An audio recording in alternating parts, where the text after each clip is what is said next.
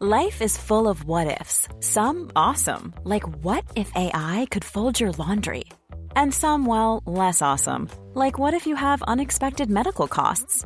United Healthcare can help get you covered with Health Protector Guard fixed indemnity insurance plans. They supplement your primary plan to help you manage out of pocket costs. No deductibles, no enrollment periods, and especially no more what ifs. Visit uh1.com to find the Health Protector Guard plan for you.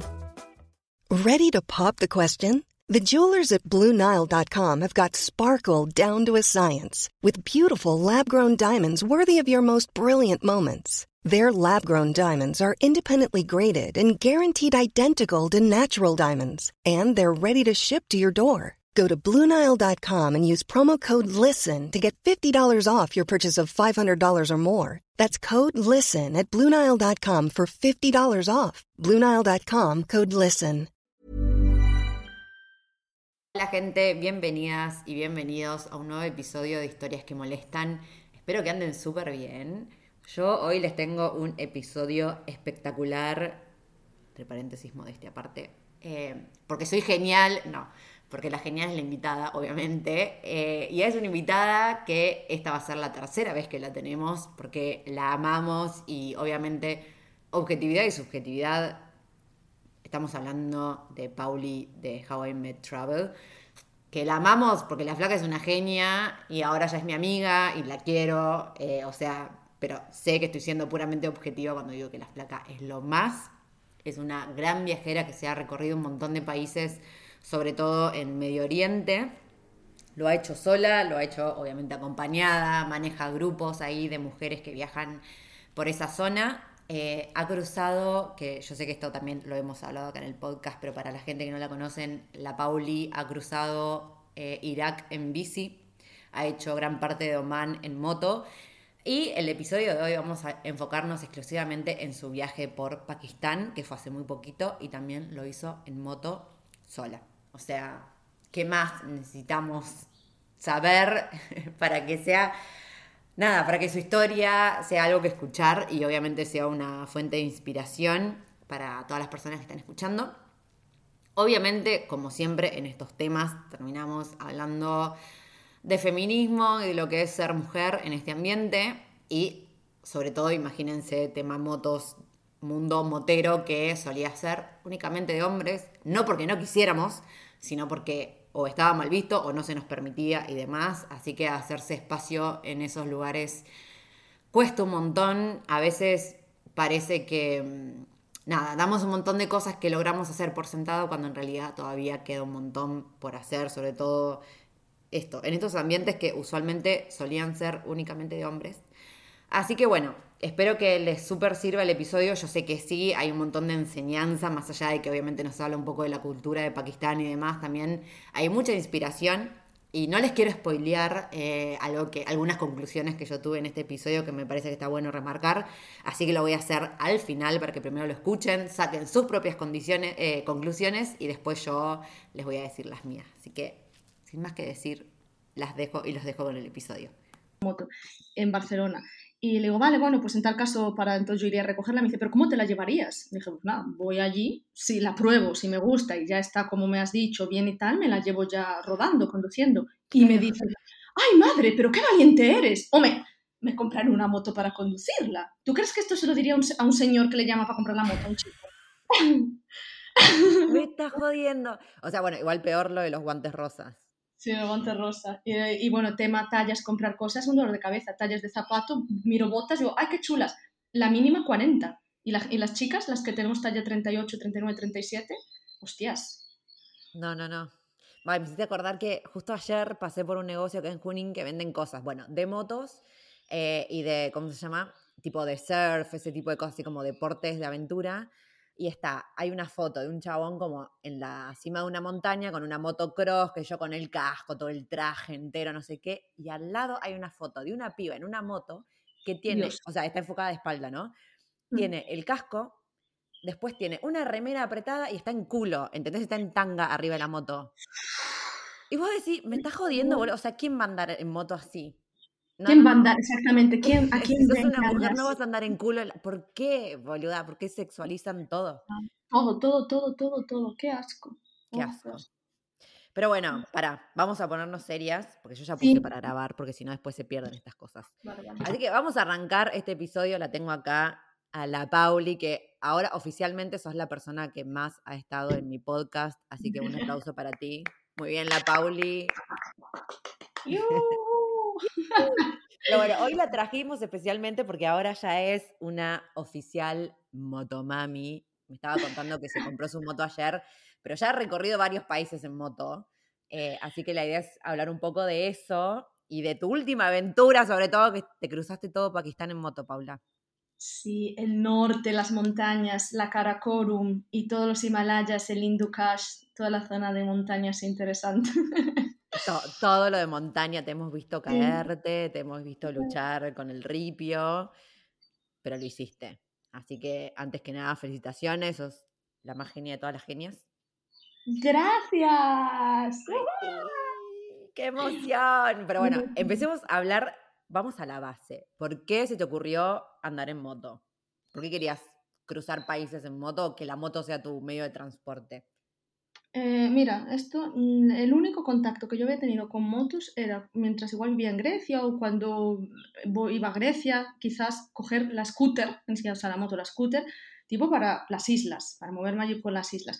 Y a mí aún así me daba mucha cosa estas motos. Yo sabía que era algo que quería hacer, que quería una moto por la libertad que te da, la adrenalina, el que te puedas ir de un sitio a otro cuando yo quiera, como yo quiera, si te coges una, así un poquito pues más trail, que te puedas meter incluso esas aventuras dentro de la naturaleza, cosas así intensas. Y creo que también da mucha libertad. Y a mí me daba miedo.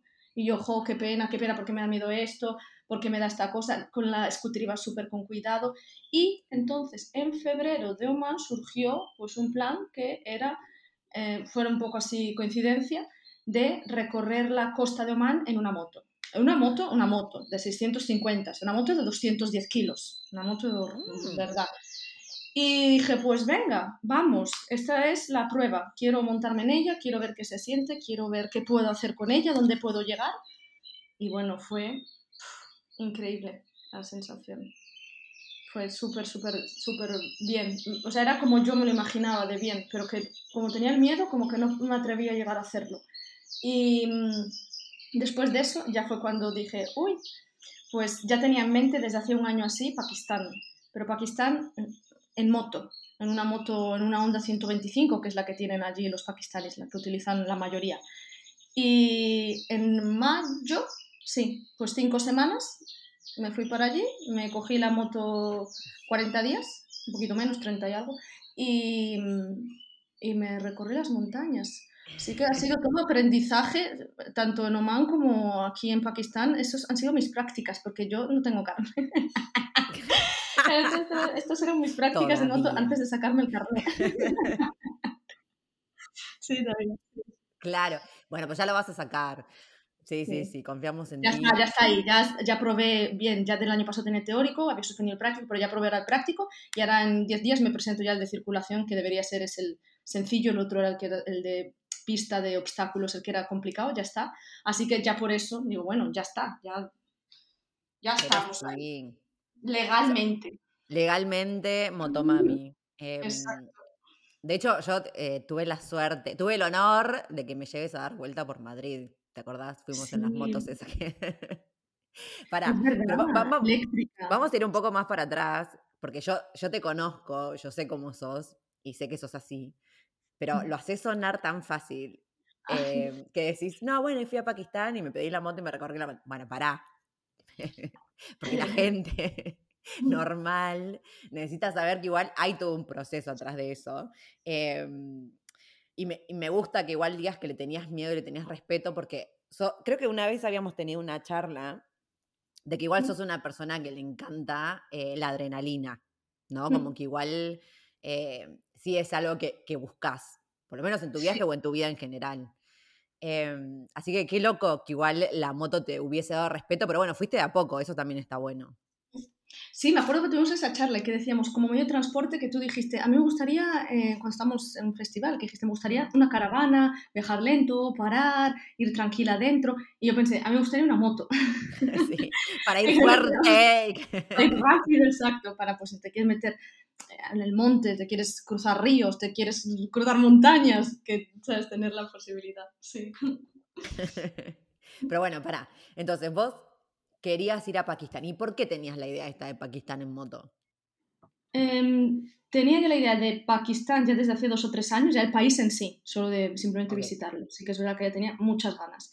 Y en moto había visto ya a tres, cuatro viajeros que lo habían, que lo habían hecho así con la moto. Y como que es un país que específicamente esta zona también se da a hacerlo en moto. Está la Karakorum Highway, que es una de las eh, rutas moteras más famosas del mundo, que todo motero sueña con hacerla, la del Pamir y esta, la Karakorum Highway. Entonces, como que es un país que se da la moto. Y yo pensé, bueno, pues entonces igual es una buena opción y es muy fácil, por ejemplo, tema alquiler, buscar sitios donde alquilarla, eh, tema reparación, mecánicos, hay eh, pues talleres cada 200 metros. Entonces, eh, y son pequeñas, son motos aparte muy manejables, son de 125, no te piden carne ni nada, sí, que son de marchas, pero muy manejable, pequeñita, sencilla. Entonces dije, bueno, pues puede ser que sí que algo que pueda hacer. Y me pareció la forma como igual más divertida de conocer esa zona, con una moto que es la que aparte utilizan allí los pakistaníes también y la con la que se mueven a diario. Claro. O sea, claro, había que tener en cuenta esto de tener eh, mecánicos cerca, cualquier cosa que pase y demás. O sea, está bueno que es un país que está destinado a esto, pero contanos cómo fue la experiencia. O sea, yo me imagino igual por más que es esto, que sea como una moto, una ruta súper conocida y demás, eh, que no sé qué cuántas mujeres habrán llegado a un taller en Pakistán y hayan dicho, eh, quiero una moto porque me voy a ir a recorrerlo sola. ¿Cómo fue esto? O sea, vos llegaste y cómo fueron los trámites, fue fácil, te hicieron, te preguntaron más cosas por ser mujer o algo, ¿sentiste algo así? Eh, no, pero ¿sabes por qué? Porque el sitio en el que fui yo a cogerlo, el alquiler, bueno, es una empresa de alquiler y tienen también ahí un hostalcillo, entonces tienen también un stand en el que te puedes quedar. Y es verdad que ahí es los viajeros que van, que no son muchos, pero los que van, van a esta zona, al Gilgit, y van con esto en mente, hacer esa zona igual en moto, quizá el transporte público también es posible, pero es verdad que es como lo común dentro de lo no común, porque tampoco es verdad que no es un país muy común. Pero mm, fue muy, muy fácil. Esto es lo bueno, que es, es tan... Ah, está tan, ah, es tan social lo de la moto, tan, está muy metido dentro de la sociedad, de la cultura, entonces llegas al sitio, mira, hola, me quiero, no, te hacen ni por nada, ¿sabes? Simplemente, ¿sabes? ¿Has conducido antes? Sí, no, bueno, mira, estas son las marchas, para arriba, para abajo, para abajo, freno, embrague, mm, freno delantero, freno trasero. Te piden el pasaporte, firmas el contrato, ya está. Listo. que me dan ganas hasta de ir. Sí, sí, no. o sea, es que encima es un proceso muy sencillo. Por eso se da en un país así. Igual, una moto, hacer en, en Oman, porque bueno, fue eh, de un amigo mío, era otra, era otra situación. Pero a un país que puedes ir y que digas que te apetece hacer algo, sé que mucha gente lo hace también en el sudeste, en Vietnam, ¿no? Quizá en Vietnam, en Tailandia, que cogen una motilla, se hacen el país en moto. Pues Pakistán, el norte, pienso que también se da y que mm, eso, y que es fácil incluso el tema de incluso comprarlo. Si quisieras comprarla, la compra-venta también es muy fácil. Igual comprar una y al final de tu viaje venderla. Pero tienes que tener un poco más de tiempo, claro. Claro. ¿Cuánto tiempo fuiste? Eh, total, 40 eh, días. ¡Ay, un montón! Mm, sí, cinco semanas aproximadamente. Ay, por favor. Ay, no, ahora me están dando ganas de... ¿Ves? No se puede hablar con vos. Sí, me, no, me, pareció poco, ¿eh? Ay, por favor. Pará, cinco semanas. Bueno, pará, también, sigamos. Vamos de a poco. Igual no te terminé de preguntar, que quiero saber cómo fue que, que transitaste esta parte de tener el miedo a decir, bueno, lo intento igual. ¿Cuál fue eh, tu diálogo interno para decir, mira, más allá del miedo, lo hago? ¿Cómo fue ese proceso? Eh, Angie, el diálogo interno es que esa es la palabra. Yo ojalá pudiera enseñar a la gente y ver eh, cómo me hablo yo a mí misma en voz alta cuando ocurren estas situaciones. Yo el año pasado, cuando me presenté al carnet, eh, después del teórico, cuando me presenté la primera vez para el práctico, que lo suspendí, en las propias prácticas ¿vale? de moto dentro del circuito, eh, tú me tenías que escuchar a mí. Era la primera vez que cogía la moto un poco más grande y tal. Paula, no tengas miedo, no pasa nada, es una máquina, tienes que aprender, súbete, no tengas. Cuando yo giraba, yo a mí misma, simplemente gira, donde tú pongas la vista, la moto va a ir así. Yo me hablaba así, ¿eh? en voz alta, todo el tiempo. y después, incluso cuando cogí la moto en Oman, la grande, a ver, eso fue, mm, eh, bueno, eso fue un poquito, claro, fue de no, no tener ni idea realmente a, cómo es una moto grande, a coger esa moto gigante, porque era, es gigante, una 650, ya es una cilindrada alta y es muy pesada. Y yo aprendí literalmente metiéndome ya en el agua, en el barro, en la arena, en una tormenta de arena el día 2. Y yo para mí era conversación conmigo. Paula, aguanta la moto, venga, eh, hay una cuesta hacia arriba de piedras, venga, métele caña, tú puedes, si caes no pasa nada, venga, voy, voy, voy, así, ¿eh? Diciéndolo en voz alta para mí totalmente.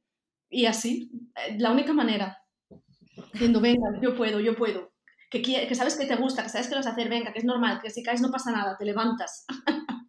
así me decía.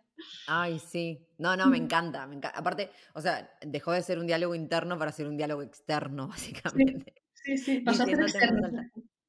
Bueno, ay, no, me encanta. Gracias por compartir ese tip, eh, que me parece súper útil. Me ha pasado, o sea, lo uso mucho, pero no, no sé si lo he usado tanto en voz alta. Lo voy a implementar. Total, pues cuando nadie te escucha. Hacer preguntas en voz alta. De verdad, en la moto yo me iba diciendo, ¿por qué? o me paraba y decía, ¿por qué tienes miedo? Y me decía así en voz alta, como para darme una respuesta, ¿no? Y como para verbalizarlo y escucharlo. Y yo, ¿por qué tienes miedo? Y yo pues que haya una piedra y me caiga, que haya... ¿Y qué ocurre si te vas a caer? Digo, nada, porque yo esto, pues eso, ¿qué puede ocurrir? Y así, externalizado total, verbalizado. No sé si que me ayudó, ¿eh? Me ayuda a, estas conversaciones mías externas. Es que no, boluda, está buenísimo. Y desde, desde el coaching, o sea, es lo que, lo que hay que hacer, porque a veces entras en un loop y ni sabes ya por qué estás sintiendo miedo. Y decís, ¿cómo puedo combatir algo que ni siquiera sé qué es? Entonces, cuando lo verbalizás, ahí lo bajás a tierra y decís, bueno, no era para tanto. Exacto. es como que te dejaste invadir por las emociones. ¡Ay, me encanta! Te amo. Sabes que te amo, sos mi inspiración de todos los días. Bueno, volvamos a Pakistán, ahora sí. ¿Cómo fue tu experiencia en general? O sea, más allá de si recorriste las montañas, o sea, ¿cómo fue eh, la cultura? ¿Qué te pareció el país? Pues a nivel paisajístico, increíble, o sea, pero brutal. Es, uf, da igual tú donde estés mirando, da igual en el sitio en el que estés, siempre hay algo a nivel paisajístico natural increíble todo el tiempo, que eso es, me parece, bueno, una, maravilla. A nivel cultural, increíble también, eh, social, un montón de diferentes etnias, diferentes idiomas.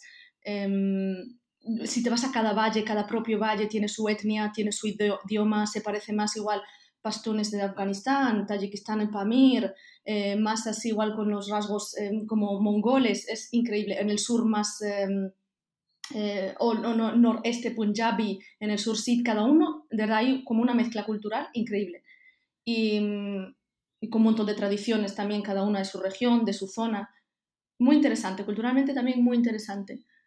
Sí, te vi ahí metida eh, cuando compartiste las historias que estuviste en, carnavales, ¿no? Como así como en unos festivales. Ah, sí, de los Kalash, de la tribu de los Kalash. Bueno, eso me pareció eh, uno de mis momentos favoritos de viaje de toda la vida. Es literalmente llegar a este valle remoto, que va a llegar allí súper remoto, que actualmente solo quedan 3.000 eh, personas de esta etnia, antes había como 10.000.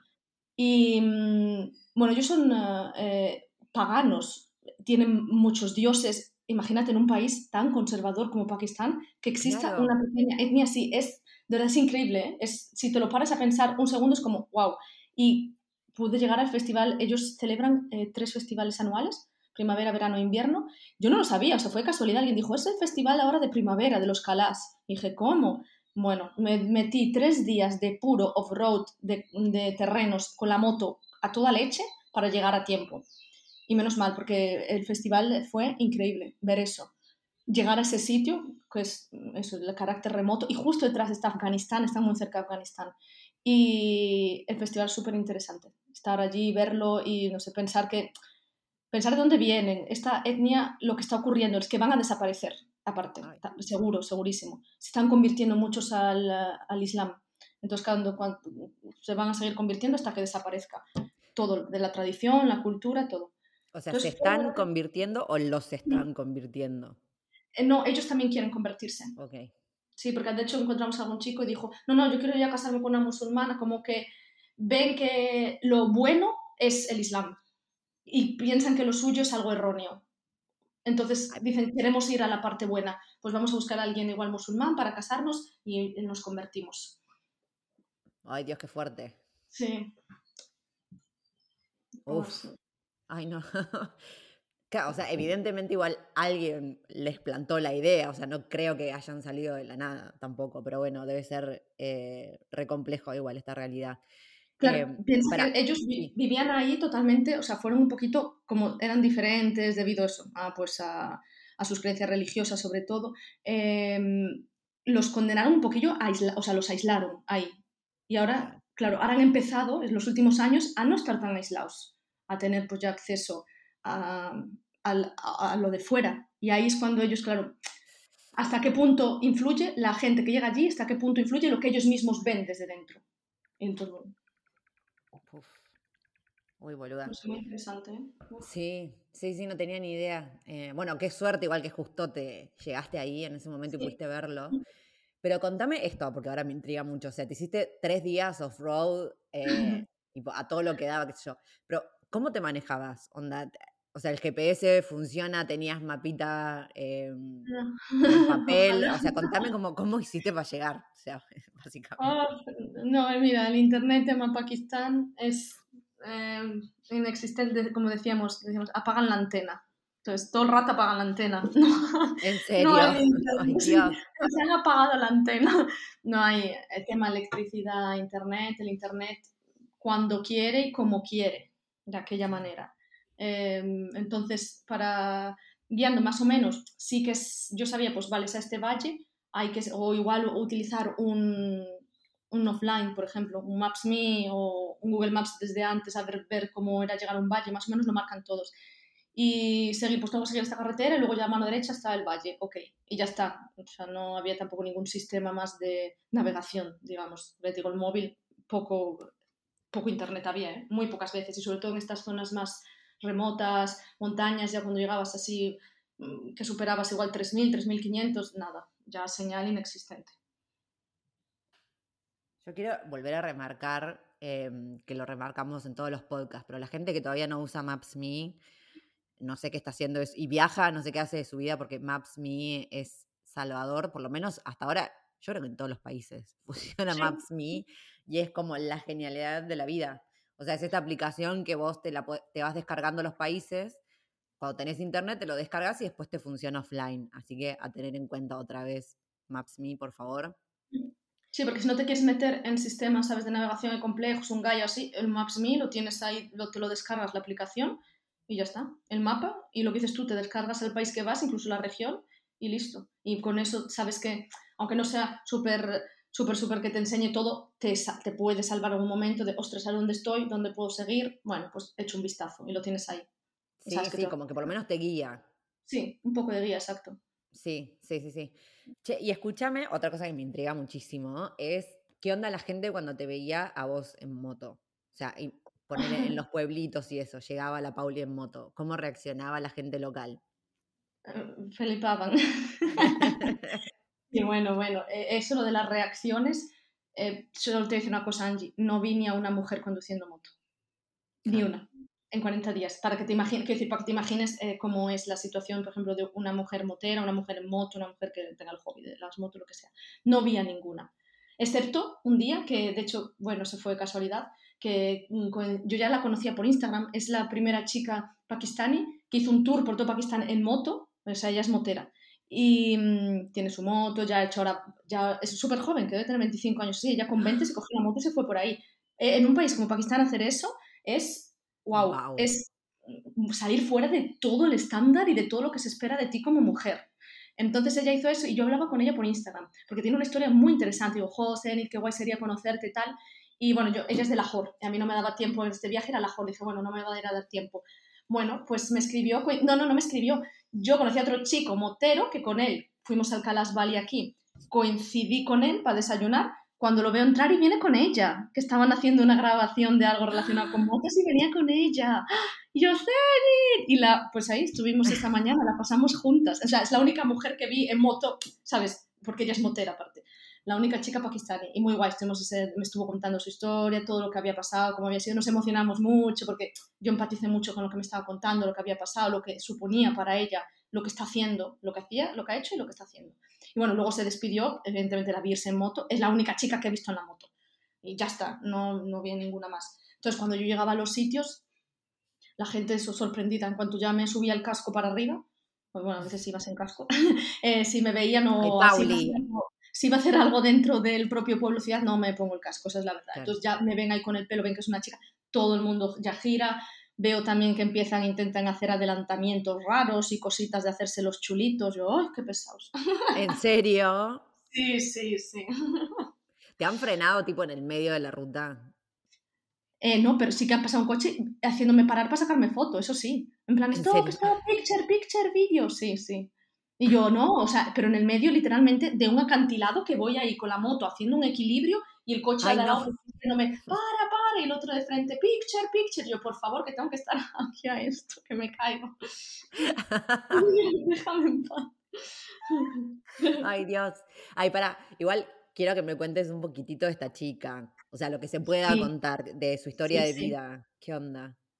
Pues mira, ella, eh, su padre era motero. Y desde, o sea, también motero, motero. Y su padre murió cuando yo era pequeña. Y se quedó ella con, creo que de una enfermedad. Se quedó con su madre y con su hermano.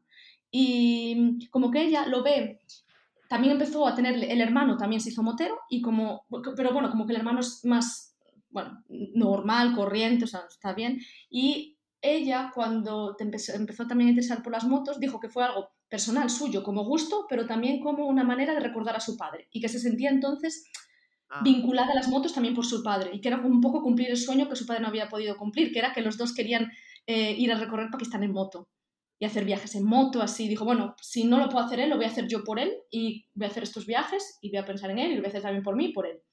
Y mm, eso se fue, es que súper joven, 20 años o así, se acogió y alguna ruta la hizo con su hermano, luego alguna ruta ella sola, luego alguna ruta pues más ya más complicadas, otras más sencillas. Y sí, me, me contó, me contaba pues cómo había sido, eh, cómo se metían con ella de que no era una mujer de bien por hacer eso, que porque hacía eso, sí, sí. Claro. Eh, cada vez que la veían, claro, conducir, o sea, encima, es que Angie, las mujeres que van en la, para que te hagas una idea, las que van en la moto, o sea, siempre es el hombre conduciendo, ¿no? hay muchísimas motos en Pakistán, ¿eh? Muchas, todo el tiempo las ves a tu alrededor. Las mujeres, quien sea, da igual, hija, la madre, quien tal, van detrás, de lado, ¿sabes? No van como cabalgando con piernas abiertas, llevan las dos piernecitas hacia un lado, porque está mal visto que se abran de piernas sobre la moto. Imagínate. Exacto. I'm Sandra, and I'm just the professional your small business was looking for. But you didn't hire me because you didn't use LinkedIn jobs. LinkedIn has professionals you can't find anywhere else, including those who aren't actively looking for a new job but might be open to the perfect role, like me. In a given month, over 70% of LinkedIn users don't visit other leading job sites. So if you're not looking on LinkedIn, you'll miss out on great candidates like Sandra. Start hiring professionals like a professional. Post your free job on linkedin.com slash people today.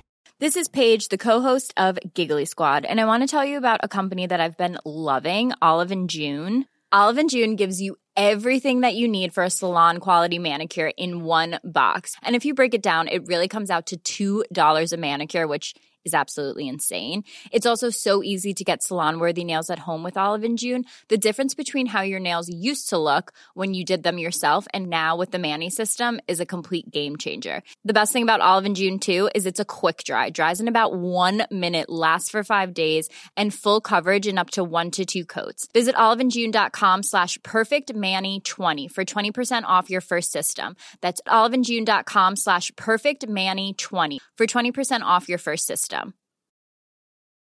Spring is my favorite time to start a new workout routine. With the weather warming up, it feels easier to get into the rhythm of things. Whether you have 20 minutes or an hour for a Pilates class or outdoor guided walk, Peloton has everything you need to help you get going. Get a head start on summer with Peloton at onepeloton.com. Hey there, it's Michelle Norris. I'm host of a podcast called Your Mama's Kitchen. When I travel, I'm usually looking for a way to find a taste of home when I'm not at home. And one of the things I love to do when I am at home is entertain. And Airbnb allows me to do that. When I was in California recently, I rented a house that had a great kitchen. And when we were sitting around the table, we were all thinking, we're in someone else's house. Someone could be in all of our homes as well. If you have a home, but you're not always at home, you have an Airbnb. Your home might be worth more than you think. Find out how much at airbnb.com/slash host. Yo esto no lo había visto nunca. ¿eh? Esto fue, encima lo ves todo el tiempo, eso es un poco un, un shock. Y pues verla ella, para arriba, para abajo, con su moto, sí, me dijo que, o los vecinos también decían cosas a su madre, como le permitía hacer eso, que eso, que no era una hija buena, que le iba a ocurrir algo, que pecado, que haram, que tal, bueno. Y, y se, se, emocionó mucho cuando me lo contaba, le dije, es que me lo puedo imaginar, pero totalmente, o sea, totalmente. Yo también me emocioné, me dice, ay, me dice que, que guay, ahí me dio un abrazo y ay, qué linda.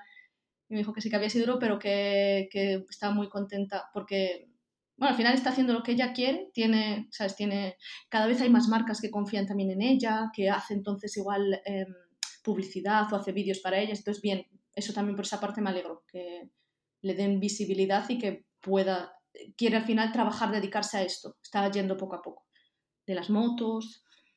Claro. Bueno, evidentemente igual está abriendo camino a todas las demás sí. porque obviamente no debe ser la única mujer en Pakistán que quiera andar en moto, nada más que ninguna se debe animar. Pero eso siempre se quiebra hasta que una lo hace primero. Así que. Sí, exacto. Ay, sí. sí. Oh. Sí, a mí también, yo también se me ha puesto. Y es verdad, ella también decía esto, que al final, y lo hablábamos, digo, es que al final es un referente, eres referente y es totalmente. Que sí. Y a ver, bueno, ya te la recomendaré también para que la sigas en Instagram. Sí, Sube, muchas, sube muchas cositas con chicas que dicen, no, la primera vez, de- me invento, María en la moto, y ella como que les da una, unas clases, ¿sabes? De cómo ir en la moto, bueno. las anima, de venga, tal, les hace un poquito de coaching en la moto, muy, muy guay ver eso.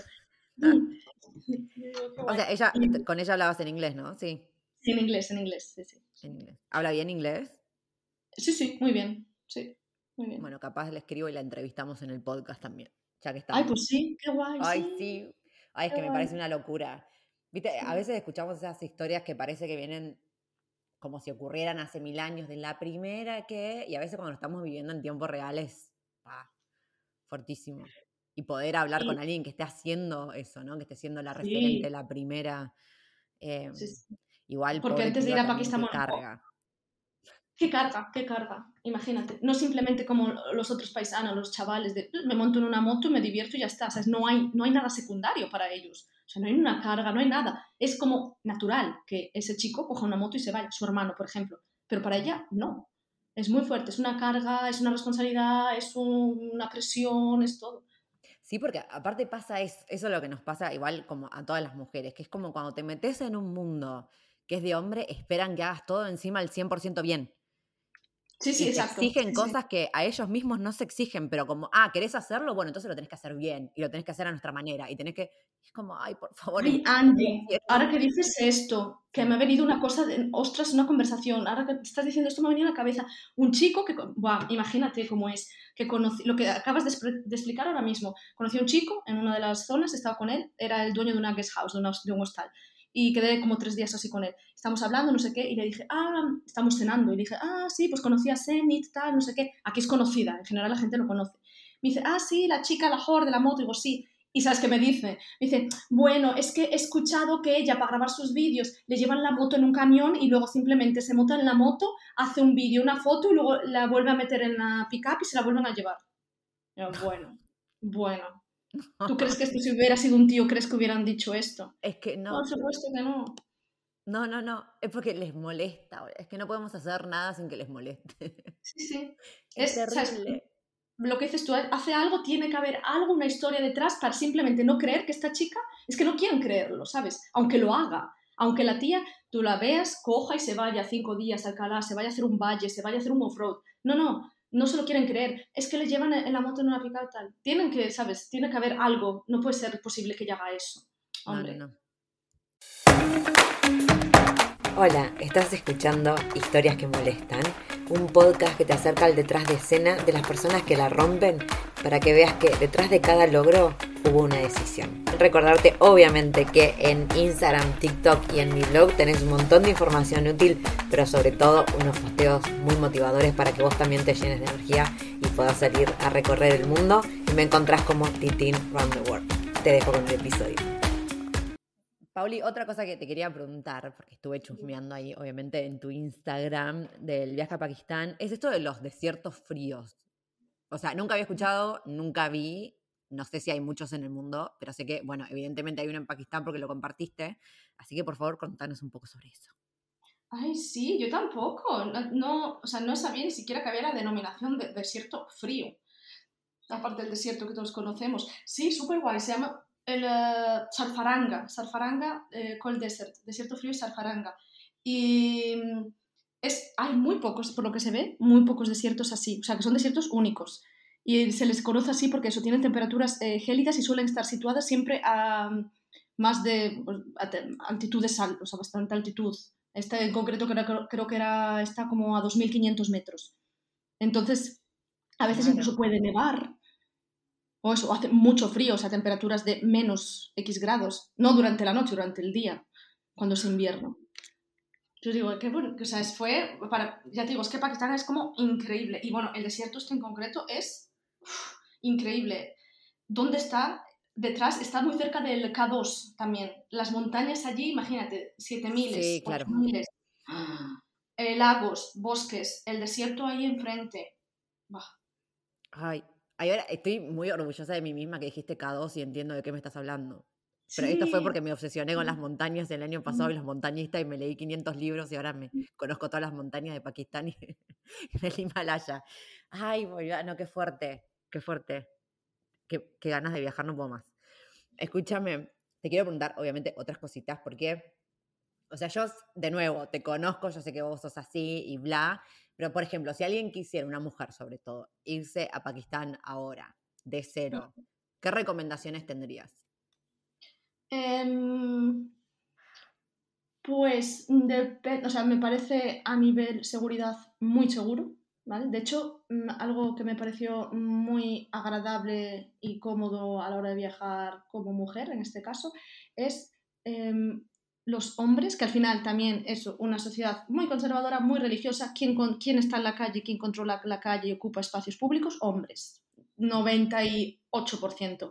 Entonces, eh, no tuve ninguna situación en la que me sintiera también incómoda con ellos, por ejemplo, nunca, siempre con espacio, siempre o sea, incluso cuando me pedían una foto ponían las manos como hacia adelante o dejaban medio metro entre los dos. No hay miradas lascivas, que yo esto sí que lo viví, pues, eh, por ejemplo, en India, que yo me esperaba que iba a ser lo mismo, que esto es un poquito, fue un poco estereotipos, ¿verdad? Porque pensé, uff, como sea en India, que India para mí eso es muy cansado a nivel viajar como mujer. No lo fue en Pakistán para nada. Nivel seguridad también de robo y eso, nada.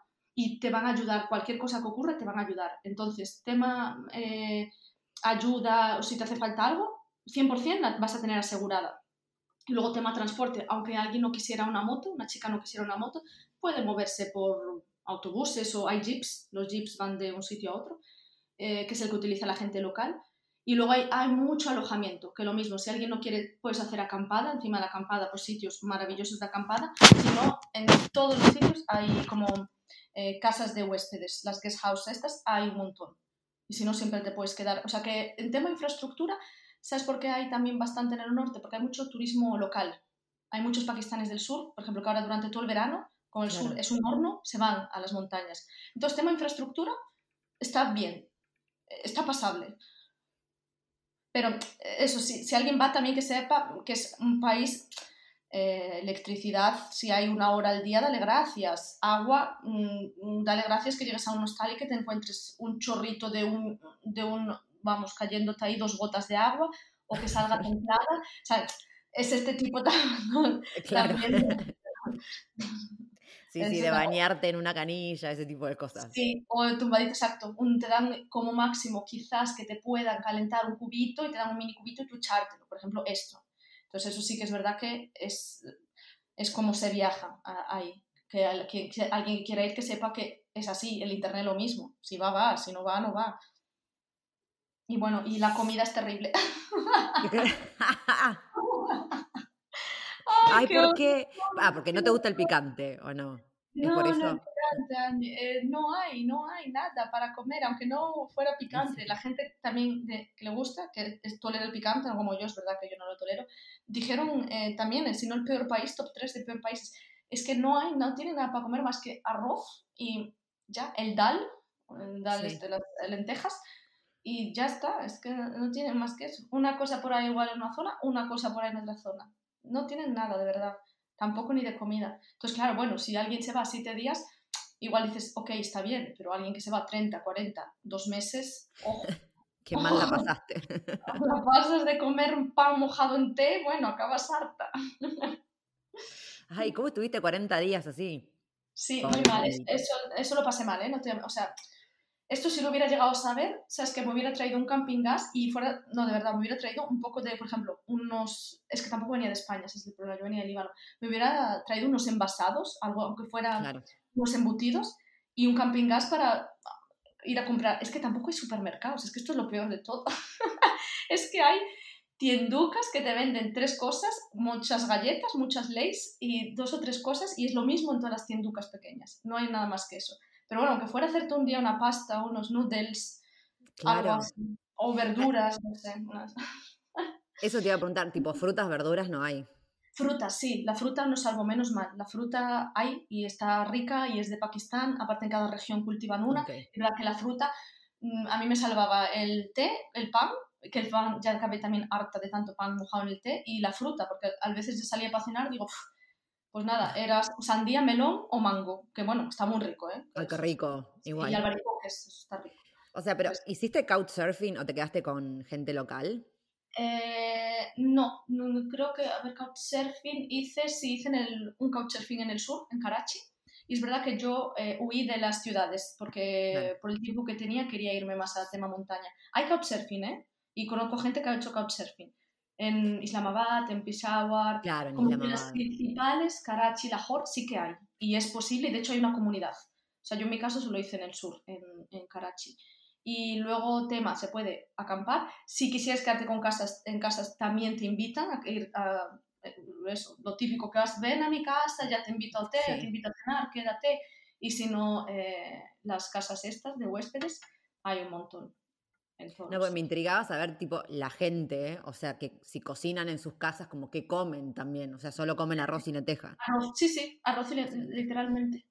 De verdad, porque cuando a veces iba a alguna casa, eh, te ponen el té, el té con pan, ya veías que era lo mismo, y luego para cocinar, sí, arroz e igual un muslito de pollo encima, ya está. De verdad, y comían eso, y eso pero lo saben, o sea, ellos sí que me decían, decían, sí, sí, es lo que comemos siempre. Y vas a, a un mini restaurante así, eh, y, para desayunar huevos fritos y la perrata. La perrata está mojada, ya está. Y ellos en casa, por ejemplo, si llegas a veces a una guest house, em, puedes, eso, están, las llevan las familias locales. Igual para comer o cenar puedes cenar allí directamente. Le puedes decir, oye, ¿me puedes hacer algo? Y te preguntan. Al final hacen lo mismo, patatas fritas o un arroz con la verdura que cultiven en ese sitio, porque también de cada zona, pues en un sitio cultivan patata, te ponen igual con patata, o en otro sitio una, no sé, unas acelgas que ponen la celga, pero de verdad más que eso, nada, ya. es terrible. Ay, yo creo que la que me pasó así fue Mongolia, pero no fueron tantos días, creo que fueron 15, que comía nada. Eh, tenían una sopa con, con unos fideos, pero de harina blanca y grasa. Eso era lo que se comía y era horrible, por favor. Qué mal la pasé. Horror. Esas eh, cosas hay que tenerlas en cuenta. De verdad, hay que tenerlas. Es que Angie, yo al final del viaje estaba. No, estaba mal, no mal, estaba bien, pero también te digo, piensa, yo con la moto, ostras, no es que tampoco estés viajando calmadamente y tal, es que yo me hacía nueve horas de un off-road que acababa sucia, literalmente, de las pestañas hasta la uña del pie, cansada, que no podía más, que me dolía absolutamente cada músculo. Que tú llegas a un sitio y dices, también vas con la de, jo, la motivación de, venga, ahora me como algo rico, la energía y tal. No, eh, sabes que eso es inexistente. Yo se lo pasaba, ¿eh? llegaba de, de la moto, lo mismo, llegabas a la guest house y era como, bueno, a ver qué hay. Muchas noches, igual para cenar, era tres galletas y unas leis, una bolsita de leis. Sí, adelgacé tres kilos, ¿eh? Claro, y sí, no, sí, me imagino. Me Sí, sí, imagino por todo, todo el desgaste físico que hacías. Claro, no, imagínate. Eh, igual me gusta, o sea, no te quería interrumpir, pero quería hacer un, un comentario por algo que venías diciendo. eh, que al final pare- podemos hacer así una, tipo una estadística, que los países que son más hospitalarios, capaz más seguros, en el sentido de que siendo mujer no nos va a pasar nada y demás, inversamente proporcional a las comodi- comodidades que ofrece. Porque donde yo también me he sentido más segura y todo fue en los lugares que sí terminaba bañándome capaz con una canilla, pasando frío. Así fueron los lugares donde más segura estuve. Sí, Así que bueno, es sacrificar un poco de comodidad, decir, bueno, tal vez no me baño todos los días y no duermo en una cama todos los días, pero la estoy pasando espectacular porque la cultura es hermosa. Exacto. Eso es verdad, es verdad. Sí, Sí. sí, sí.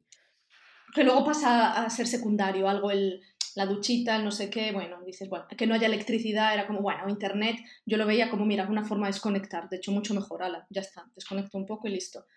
Que luego en el día a día es más difícil porque sabes que hay conexión. Entonces, bueno, lo ves así, lo electricidad, lo mismo. Pues mira, en vez de tal, eh, te echas a hablar, conoces a alguien, te echas a hablar, en vez de estar conectado haciendo algo, o estás ahí a oscurillas hablando, tomándote un té, está muy bien. Ay, qué lindo. ¿Te conociste, te cruzaste con muchos viajeros? O sea, extranjeros, extranjeras. Eh, no muchos, pero sí que alguno. Conocí a una pareja, eh, de hecho ella es argentina, y, pero luego con 18 años se fue a España y con su pareja que es de, de aquí España, del sur, de Almería, y con ellos Ajá. coincidí mucha parte del viaje. Íbamos como encontrándonos, nos despedíamos y luego a los X días volvíamos a ver. Yo, por favor, para ya estas despedidas. nos despedíamos tres veces, yo no, y luego volvíamos a vernos. Y pasé muchos días con ellos y ellos iban en una moto, en una Suzuki 150. Muy guay con ellos, fue increíble estar con ellos también y con Choco y Maca. Luego Pablo, un chico de Uruguay también, que yo lo había conocido en Oman y coincidimos en Pakistán. También Ah, hicimos... eh, Sí, muy guay, muy guay. Coincidimos y fuimos con mi moto, de hecho, unos días juntos a una zona y luego también lo mismo, volvimos a coincidir en otra zona. Él iba en transporte público, por ejemplo. Y luego, bueno, sí, pues alguna pareja, había un par de parejas en moto, de estos que hacen viajes largos, y estaban justo ahora cruzando Pakistán, un chico español. Había, no había mucho, ¿eh? pero bueno, había, sobre todo, es lo que te digo, sobre todo en moto. Claro. Igual también que iban en una moto. Bueno, evidentemente, en Pakistán hay que hacerlo en moto. Es que me parece mucho más divertido, sí. Me escribió el otro día una chica que iba ahora, en julio, y me dijo, ah, ¿qué me recomiendas? Le dije, "Ah, no sé si has visto, le miré un poquito el Instagram y vi que había hecho como en Vietnam, en Vietnam moto. Dije, Ajá. si puedes, si tema económico te va bien, ¿sabes? Porque a veces igual hay gente que va un poquito más apretada. Digo, si te va, el tema económico te va bien, dije, porfa, o eh, quiero decir que a no ser que tengas muchas ganas de hacer autostop, dije, coge la moto. y de verdad, es que va a ser un cambio, es que es muy divertido. Es, es una zona que se da totalmente para hacerlo en moto. Ay, me encantó.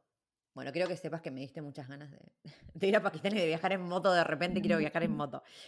Igual sí me, me interesa mucho la bici, que bueno, vos también lo hiciste en Irak. Ah, o sí, sea, sí, sí, bici. Sí, sí, mira, bicicleta también.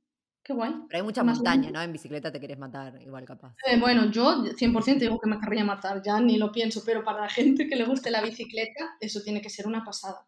A ver, encima con la bici vas más lento, vas más viendo todo lo de tu alrededor, tiene que ser una locura con la bicicleta Sí. también. Alguien que, esté, que le guste y esté preparado. y tal.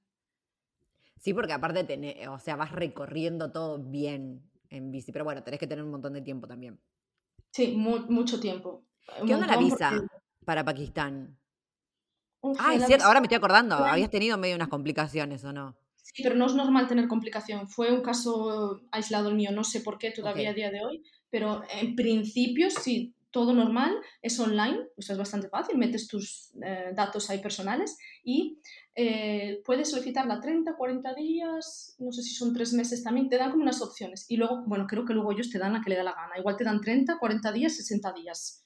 Y, y ya la recibes en tu email a los pocos días. Bueno, yo tuve ahí, ya me pidieron papeleo extra, pero en principio está. Con que subas eso, te lo envían a tu email. Perfecto, bueno. Todas a Pakistán ahora. Pauli, Pues escúchame, ¿cuá- ¿cuáles son tus próximos planes?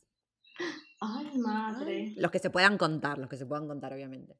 Bueno, mi próximo plan es en España organizar la boda de mi hermana.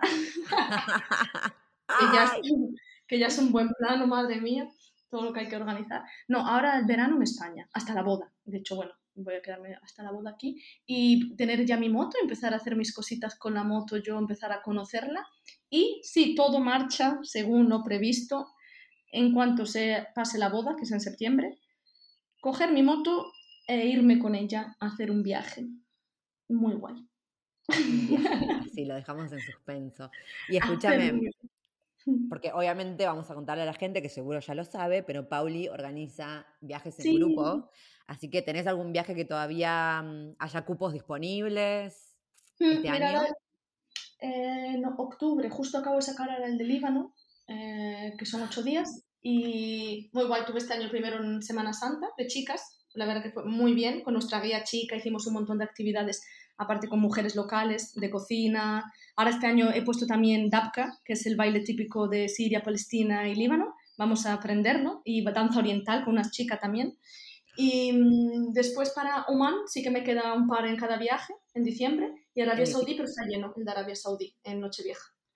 O sea que lo único que te queda es Oman. Sí, Oman y Líbano. Y Líbano.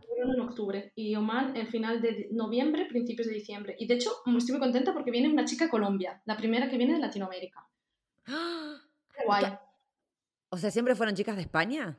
Y siempre fueron chicas de España. Entonces es la primera vez que viene una chica ah. eso, de habla hispana de Latinoamérica. Qué guay. ¡Ay! Bueno, qué emoción. E igual, súper recomendado. De hecho, hay una chica que, que hizo mis talleres que me dijo que viajó con vos, Delia, y que quedó con tus viajes, así que recomendamos a la Pauli 100%. En Oman, sí. En Oman. En Oman y en Líbano, téngalo en claro. Bueno, Pauli, mil gracias obviamente por hacerte el tiempo de hablar conmigo, por compartirnos tus historias y esperamos muy ansiosas tu próximo viaje. Perfecto, muchas gracias por invitarme a esta, no primera ni segunda, sino tercera. es que siempre tenés algún viaje que compartir, mujer, o sea. Bueno, cuando haga la transamazónica con la moto, ahí ah. vuelvo, venga. Ya me autoinvito. No, la transamazónica. Uf, qué locura. Ay, Paula. Pues, bueno, eso me tengo que preparar un poquito. No, ya te conozco, o sea, vas a ir de un día para el otro y lo vas a hacer igual. Y va a estar todo bien. muchas gracias, Angie. Siempre a ti. Espero que les haya encantado, eh, hiper servido el episodio de hoy con la Pauli. Pero lo que me gustaría decirles es, en realidad, que es algo que, que a veces me suelen preguntar me suelen decir cuando quieren viajar solas y no se animan, es que para que lo comprueben acá con la Pauli, que lo acaban de comprobar, no hay una fórmula secreta. O sea, no es que las que viajamos no tenemos miedo, lo tenemos igual y como siempre les digo, está buenísimo tener miedo porque al final es lo que nos mantiene vivas. El tema es que ¿qué hacemos en ese momento? ¿no? ¿Qué hacemos cuando tenemos miedo? ¿Cómo lo sobrellevamos? Y una gran herramienta, que es la que compartió Pauli, es el diálogo interno, pero también externo. ¿no? Cuando vos empezás a tener mucho miedo, empieza a armarse así como una bola gigante que termina capaz en mucha ansiedad, porque ya ni sabes por qué empezó ese miedo que empezaste a sentir. Entonces está bueno frenarte y decir, a ver a qué le estoy teniendo miedo y poder ver ese miedo con objetividad. O sea, esto estoy hablando de un miedo previaje, por ejemplo, un miedo que vos estás en tu casa planeando el viaje que querés hacer. O sea, obviamente que lo claro por las dudas para que no quede que, ah, tenés miedo a hacerlo igual. O sea, si vos estás en una situación, por ejemplo, estás caminando en una calle de noche y empezás a sentir miedo y no sé qué, o sea, ese miedo es real y obviamente salir de ahí si tenés que salir de ahí, lo que sea. Yo te estoy hablando del miedo que vos empezás a sentir antes ¿no? Cuando estás en un ambiente seguro, por ejemplo, en tu casa, planeando el viaje y empezás a tener miedo y a pensar en las cosas que podrían. O sea, en ese momento pensá exactamente a qué le tenés miedo y en base a eso fíjate cómo lo podés resolver o si es un miedo real o no. Como en el ejemplo que Paul dice, estaba en la moto y decir, bueno, a ver, para, ¿a qué le tenés miedo? Tipo, a tropezarte con una piedra, a caerte, bueno, y si te caes, ¿qué pasa? No pasa nada porque estás yendo despacio, porque es de ripio, lo que sea. O sea, te caes, te levantás y seguís. O sea, no hay mucha vuelta que darle. Entonces, lo que les quiero decir con esto es, no esperen a no sentir el miedo o no esperen que venga alguien, alguna que ya esté viajando y les dé una fórmula secreta que ustedes todavía no hayan conocido para poder finalmente viajar libre de prejuicios. No va a suceder, porque mismo nosotras que sí viajamos, también tenemos miedo y a veces tenemos que frenarnos a decir, bueno, para, ¿a qué le tenés miedo? Este es un miedo real, es un miedo social, es un prejuicio, ¿qué es lo que me está pasando? Lo analizo y sigo pero no hay más que eso. O sea, ustedes tienen que animarse a hacerlo porque aparte también, haciéndolo, se van a dar cuenta qué cosas les faltan saber y qué no. Porque si vos estás en tu casa, las cosas que te podés imaginar que pueden llegar a pasar son cosas conocidas, o sea, para vos, ¿no? Porque obviamente lo que te puedes imaginar es algo que ya está en tu consciente, inconsciente, algo que has vivido, algo que sabes que alguien vivió. Pero después las cosas reales las vas a conocer una vez que empieces a viajar. Capaz te das cuenta que hay cosas que sí te dan miedo, cosas que no. Eh, no sé si vas a otra cultura, probablemente haya algo que todavía no conoces y los conozcas ahí, capaz te genere miedo, no, no sé. Pero eso lo vas a saber una vez que viajes y no hay nada secreto. Simplemente es la voluntad de decir, voy y lo intento. Y en todo caso, si me siento mal, si me doy cuenta que no es para mí, me vuelvo y fin, no importa lo que diga la gente, no importa, porque obviamente esto también que lo dijimos en el episodio y lo vamos a aclarar cada vez que una mujer hace algo y insiste, insiste, insiste con hacerlo porque a la gente no le gusta que lo hagamos, esperan que lo hagas 100% bien. Porque si no, te van a juzgar, te van a decir, ah, viste que vos no podías. ¿Eso va a suceder? Sí, porque todavía la sociedad es así. Así que vos hacelo igual y si te sale mal, no importa, porque por lo menos lo intentaste, te animaste y sos probablemente la inspiración de otra gente que no lo ha hecho y mismo la gente que te está criticando, porque por algo te critican. Así que seguramente porque ellos no se animen o ellas no se animen a hacerlo y vos sí. Entonces, nada, felicitaciones, lo intentaste, se salió mal, la próxima será, no importa, pero no te sientas obligada a hacerlo 100% consciente de que todo va a salir bien porque no va a salir todo bien, ni tampoco vos tenés que estar 100% preparada porque no lo vas a estar hasta que no lo intentes. Es mentira el perfeccionismo, esto ya lo hemos hablado, es mentira poder tener todo controlado antes de hacerlo. Así que, consejo mío de la Pauli y todas las chicas que viajan, hacelo y después, después te fijas. En este episodio van a encontrar links al Instagram de la Pauli, de la chica pakistaní y también de la página web de la Pauli por si quieren sumarse a uno de sus viajes en grupo por Oman o por el Líbano. Y a mí me encuentran en Titin Round the World en Instagram, en TikTok en YouTube también. Y si me quieren sugerir o se quieren eh, postular, vamos a decirlo, para participar en el podcast, me escriben a historiasquemolestan.gmail.com o titinroundtheworld.gmail.com, que obviamente siempre acepto gente, me encanta que siempre tengan una historia que contar y cuanto más gente haya, mejor, más inspiración para todas y para todos. Les mando un abrazo enorme y nos vemos en un próximo episodio.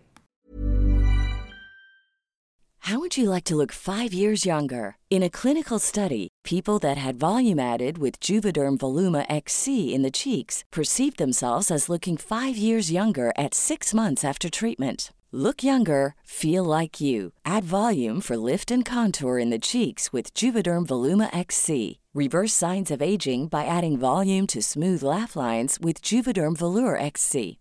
For important safety information and to find a licensed specialist, visit juvederm.com. That's J U V E D E R M.com. Not for people with severe allergic reactions, allergies to lidocaine, or the proteins used in Juvederm. Common side effects include injection site redness, swelling, pain, tenderness, firmness, lumps, bumps, bruising, discoloration, or itching. There's a risk of unintentional injection into a blood vessel, which can cause vision abnormalities, blindness, stroke, temporary scabs, or scarring. Talk to a licensed specialist to find out if it's right for you. Hey, folks, I'm Mark Marin from the WTF Podcast, and this episode is brought to you by Kleenex Ultra Soft Tissues, your ally to help tackle your allergy symptoms this season. I love the change of seasons, but nobody loves pollen and all those other things floating in the air that make you sneeze during this nice weather. Kleenex Ultra Soft Tissues are hypoallergenic and allergist approved, so fight back against watery eyes and runny noses without worrying about irritating your skin. For this allergy season, grab Kleenex and face allergies head on. Hey, it's Paige DeSorbo from Giggly Squad. High quality fashion without the price tag. Say hello to Quince. I'm snagging high-end essentials like cozy cashmere sweaters, sleek leather jackets, fine jewelry, and so much more. With Quince being 50 to 80% less than similar brands.